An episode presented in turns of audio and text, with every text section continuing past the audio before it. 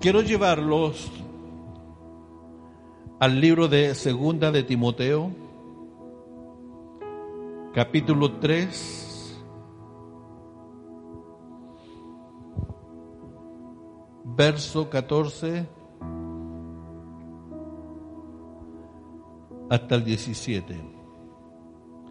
Repito, el tema será conociendo la Biblia.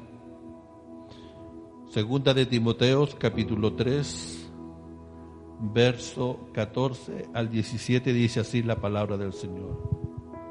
Pero persiste tú en lo que has aprendido y te persuadiste sabiendo de quién has aprendido y que desde la niñez has sabido las sagradas escrituras las cuales te pueden hacer sabio para la salvación por la fe que es en Cristo Jesús. Toda escritura es inspirada por Dios y útil para enseñar, para redarguir, para corregir y también para instruir en justicia, a fin de que el hombre de Dios sea perfecto enteramente preparado para toda buena hora. Repito el último versículo. A fin de que el hombre de Dios sea perfecto, enteramente preparado para toda buena obra. Amén. Para toda buena obra. ¿Cuánto conoce usted la Biblia? La Biblia nosotros la conocemos como las Sagradas Escrituras. La Biblia es el libro más leído en el mundo entero. La Biblia es un libro por excelencia. Biblia viene de la palabra griega biblos, que significa libros. Es una biblioteca compuesta de muchos libros. La Biblia se escribió en un periodo de 1500 a 1600 años. Y usted dirá, ¿quién es el autor de la Biblia? ¿Será Jesús? ¿Será Moisés? ¿Será Samuel? ¿Será David? La Biblia tiene solamente un autor, que es Dios. ¿Ya? Porque toda la escritura es inspirada por Dios. Repita, ¿eh? toda la escritura es inspirada por Dios. Entonces el autor de la Biblia es Dios. Y Dios seleccionó a 40 escritores. Esta Biblia la escribieron 40 escritores. Pero el autor es uno solo que es Dios. 40 escritores que el Espíritu Santo se posesionó de ellos, los capacitó de tal forma que ellos escribieron sin errancia, donde Dios les reveló lo que tenían que escribir. La Biblia fue escrita en épocas diferentes, con escritores de diferentes clases sociales, de diferentes procedencia, de diferentes idiomas y también de distintos puntos de vista. La Biblia la escribieron los reyes, hubieron reyes, hubieron doctores, hubieron músicos, hubieron poetas, hubieron pescadores, campesinos y también gobernadores. Porque para Dios no hay acepción de personas. La Biblia fue escrita en diversos lugares. Fue escrita en los montes, y también en palacios. Fue escrita en el desierto y en ciudades, en exilio y también en las cárceles y también en los libertos. Segunda de Pedro 1:21 dice, porque nunca la profecía fue traída por voluntad humana, sino que los santos hombres de Dios hablaron siendo inspirados por el Espíritu Santo de Dios. Ellos escribieron bajo la inspiración del Espíritu Santo. Yo quiero que consideremos el antiguo pacto y el nuevo pacto, porque siempre hay un principio y siempre hay un final. La Biblia comienza en el libro de Génesis y termina en el último libro que algunos le llaman la revelación, pero nosotros le conocemos como el Apocalipsis. En Génesis nosotros encontramos la semilla. Y en Apocalipsis ya está la copa del árbol. En el libro de Génesis encontramos a una serpiente que con astucia engañó a Eva. Pero en, Apocalipsis esta serpiente la encontramos en el libro de Apocalipsis convertida ya en un dragón. La Biblia se divide en dos partes.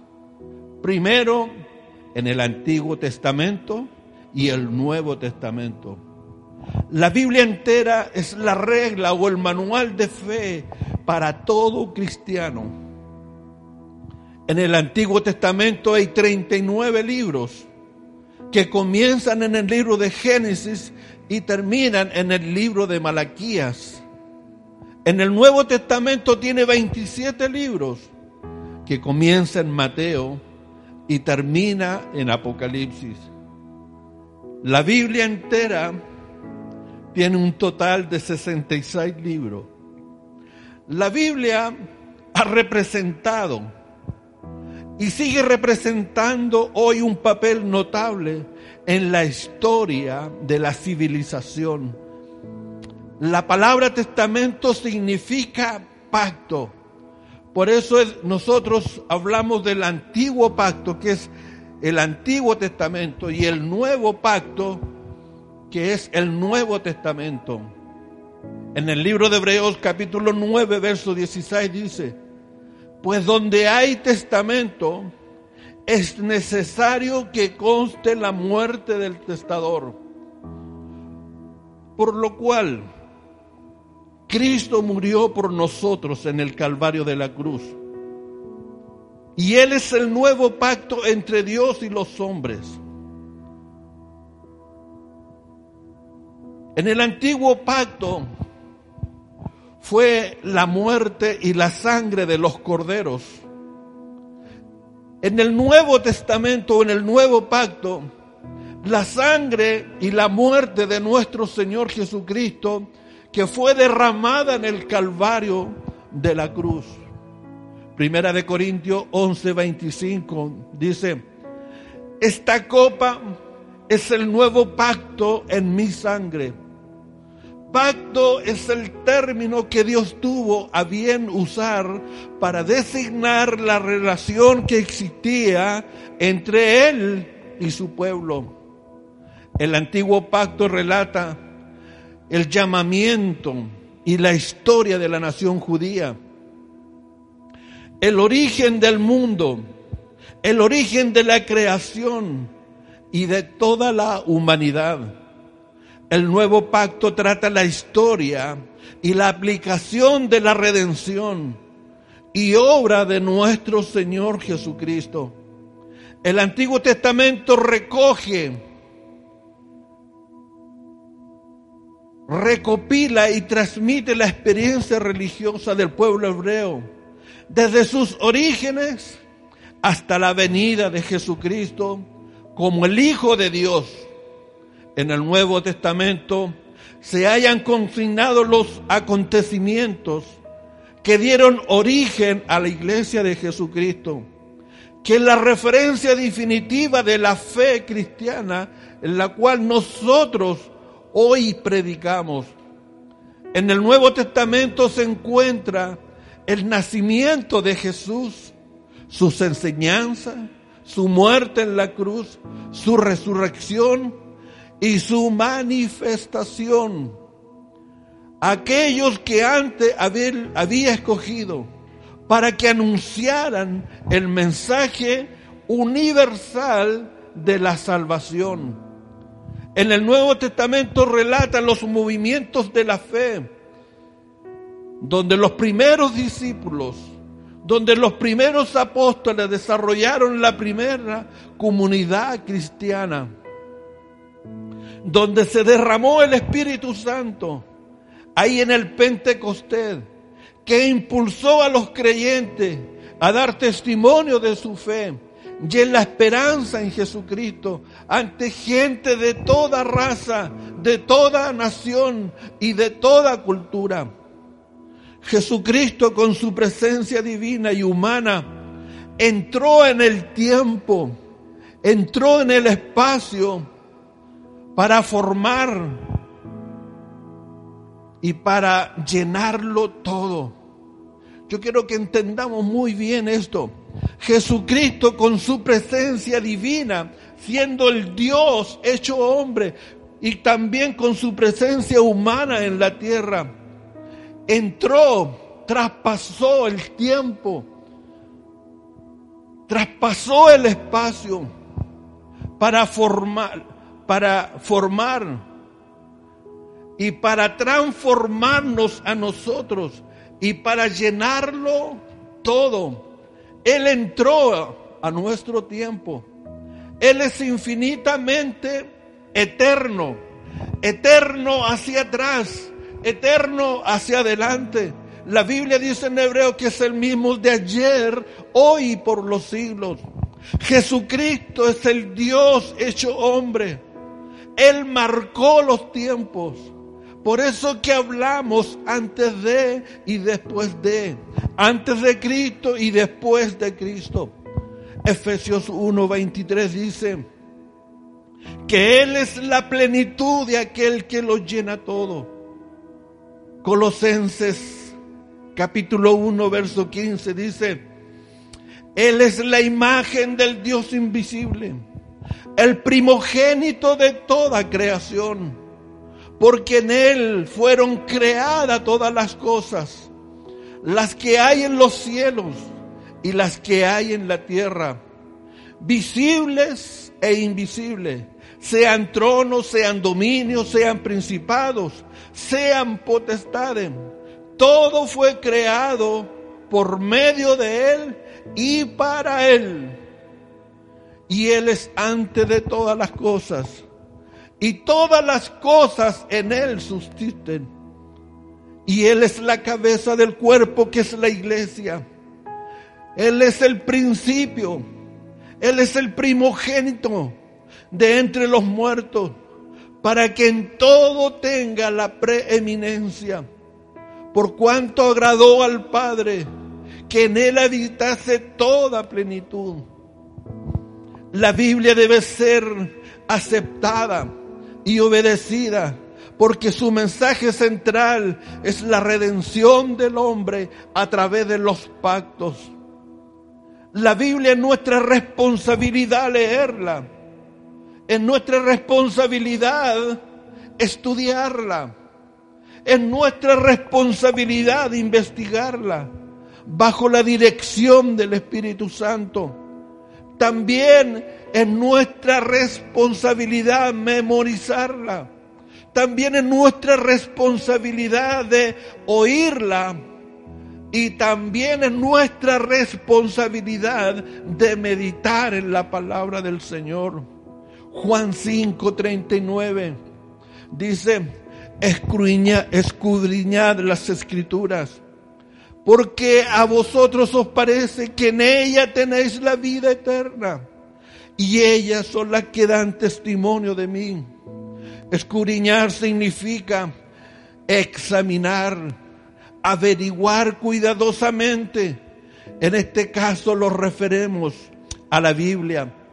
La Biblia fue escrita para leerla, para estudiarla, para oírla, para memorizarla, para meditarla. Y lo más importante, para ser obedecida por todos. El mejor intérprete de la Biblia es el Espíritu Santo. Juan capítulo 16, versículo 13 dice, pero cuando venga el Espíritu de verdad, Él os guiará toda verdad, porque no hablará por su propia cuenta, sino que hablará todo lo que oyere y os hará saber las cosas que habrán de venir. La Biblia es el libro que todos necesitamos. La Biblia es la palabra de Dios, inspirada y revelada a la humanidad por el Espíritu Santo de Dios. La Biblia afecta todo lo que soy, afecta mi mente, afecta mi voluntad, afecta mis emociones, mi orgullo, mi autosuficiencia. Las sagradas escrituras contienen todo lo necesario para la salvación. Hebreos capítulo 4, verso 12 dice, porque la palabra de Dios es viva y eficaz y más cortante que toda espada de dos filos y penetra hasta partir el alma, el espíritu y las coyunturas y los tuétanos y discierne los pensamientos y todas las intenciones del corazón. La Biblia es el medio que provee vida para quien busca en ello su alimento espiritual. Juan 4, 32. Jesús dijo estas palabras. Yo tengo una comida que comer. Juan 4, 34 dice, mi comida es que haga la voluntad del que me envió y que acabe su obra. Y qué rica es este alimento. El alimento para el espíritu es todo lo que necesitamos. Es la palabra de Dios.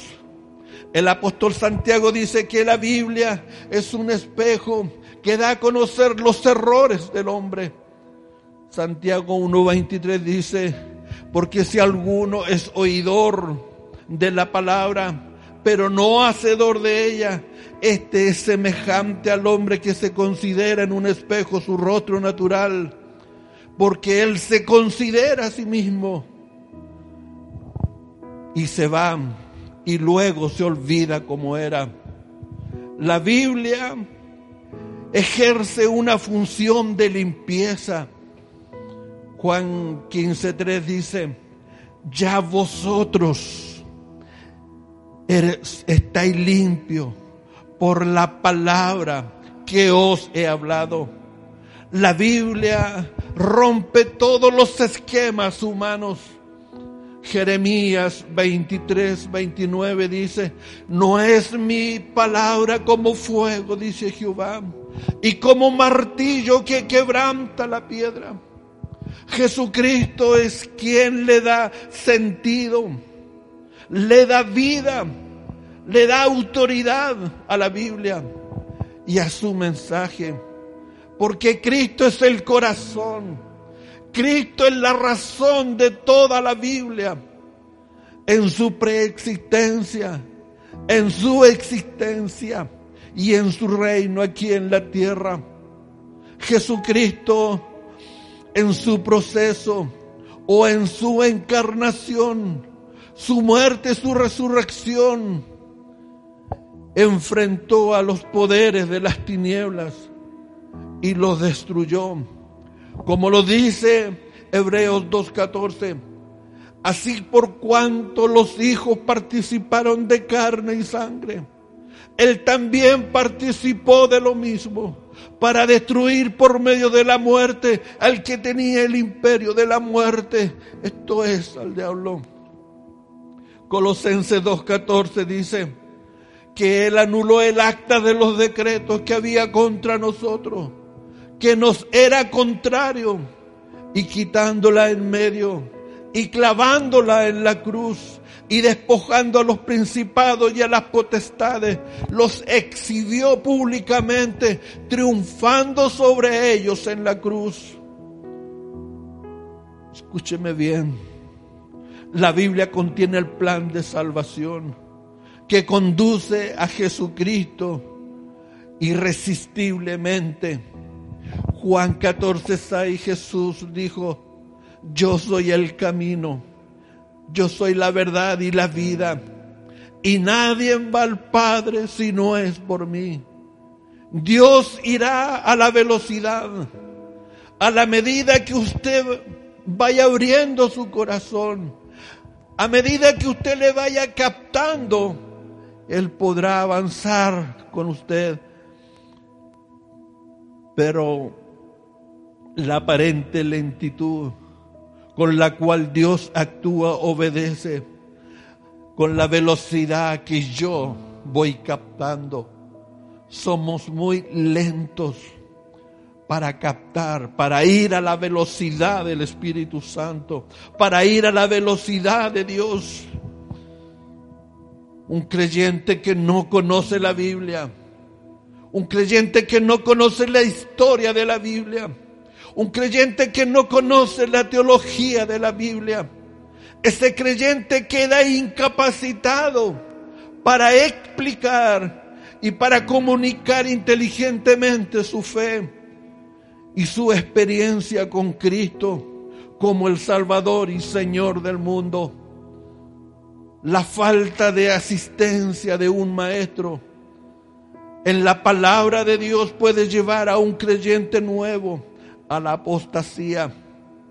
Hebreo 10:25 dice, no dejando de congregarnos como algunos tienen por costumbre, sino exhortándonos tanto hasta cuando veáis que aquel día se acerca.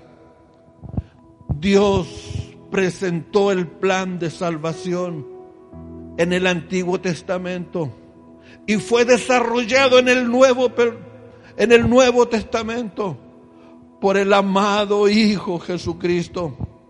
Jesucristo fue anunciado por los ángeles. Jesucristo fue visto por los hombres y conocido en los cielos.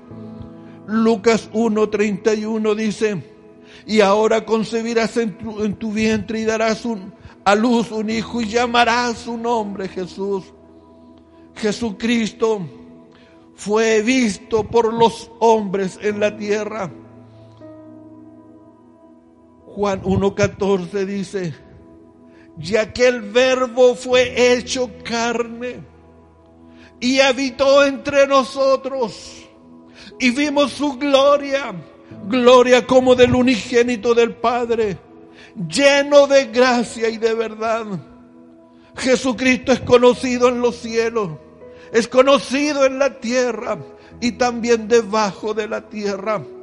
Filipenses 2.10 dice, para que el nombre de Jesús se doble toda rodilla de los que están en los cielos, de los que están en la tierra y debajo de la tierra. Hebreos 13:8 dice, Jesucristo que es el mismo de ayer, hoy y por los siglos. Jesucristo conoce el pasado conoce el presente y conoce el futuro. Que Él es eterno hacia atrás, eterno hacia adelante y hoy está con nosotros. El nombre de Jesucristo fue dado a los hombres el nombre de Jesucristo fue dado para mi salvación. El nombre de Jesucristo fue dado para su salvación. Juan 1.17 dice, pues la ley por medio de Moisés fue dada, pero la gracia y la verdad vinieron por medio de Jesucristo. Filipenses 2.4 dice, toda lengua confiese que Jesucristo es el Señor, para gloria de Dios Padre. Siempre hay un principio, siempre hay un final. Y todo tiene un principio y todo tiene un final. Génesis capítulo 3, Eclesiastés 3.1 dice, Todo tiene su tiempo. Todo tiene su tiempo.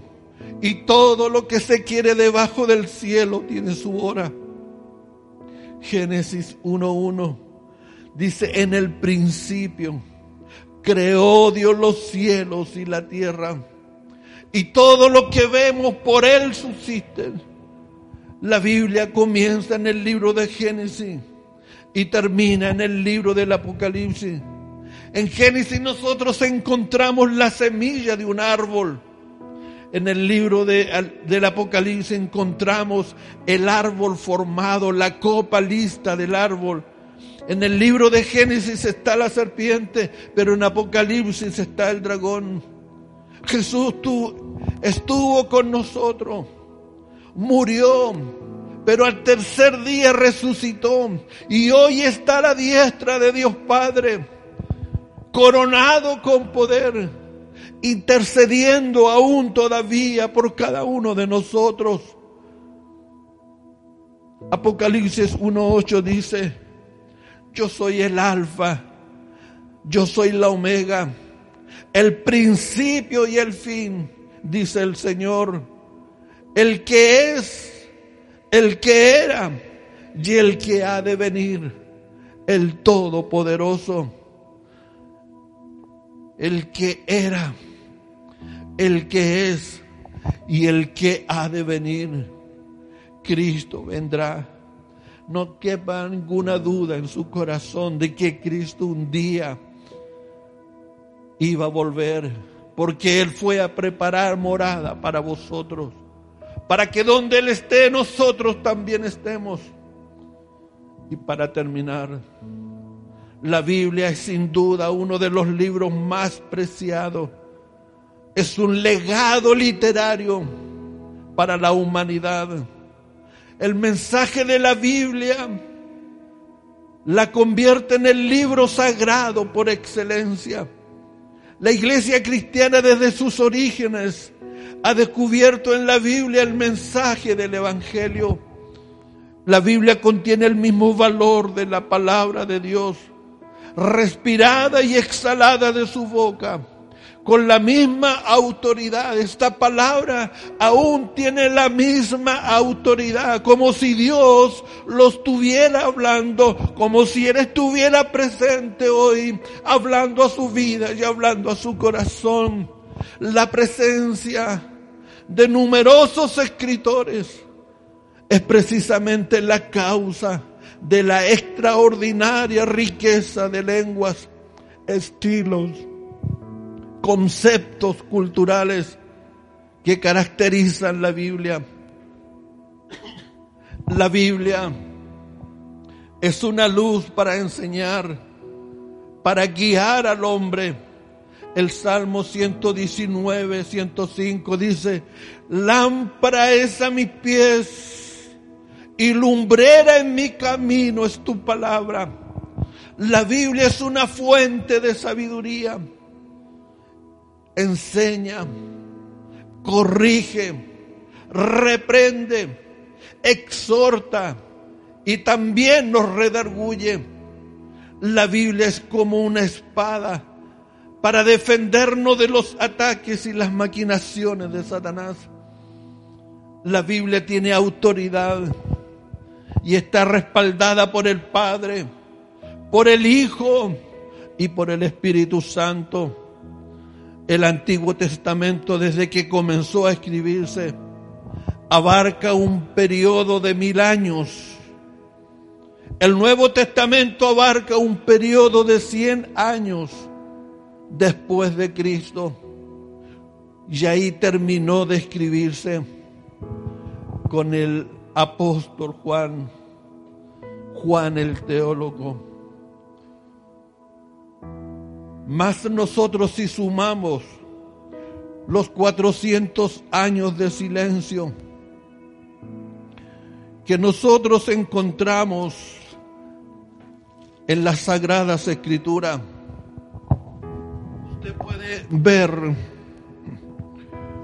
una Biblia que en una hoja no tiene nada, no hay nada escrito, porque ahí hubieron 430 años de silencio, donde no, Dios no inspiró a nadie a escribir. Tenemos entonces un periodo de 1500 a 1600 años aproximado. No hay una fecha exacta. El Antiguo Testamento fue escrito en hebreo y también en arameo. El Nuevo Testamento fue escrito en griego, idioma conocido por todos los países de alrededor de Israel. Es por eso que es importante que usted aprenda a conocer el mensaje en profundidad, que pase tiempo en la escritura de las sagradas escrituras. Lea las escrituras. Cuando ya no pueda estudiarla, léala. Estúdiela. Y cuando ya no pueda estudiarla más, léala. Busque la guianza del Espíritu Santo. Busque maestros que puedan guiarle a conocer las sagradas escrituras. Que Dios bendiga su vida. Es importante que cada uno aprenda a conocer. Si no tiene una Biblia, cómprese una.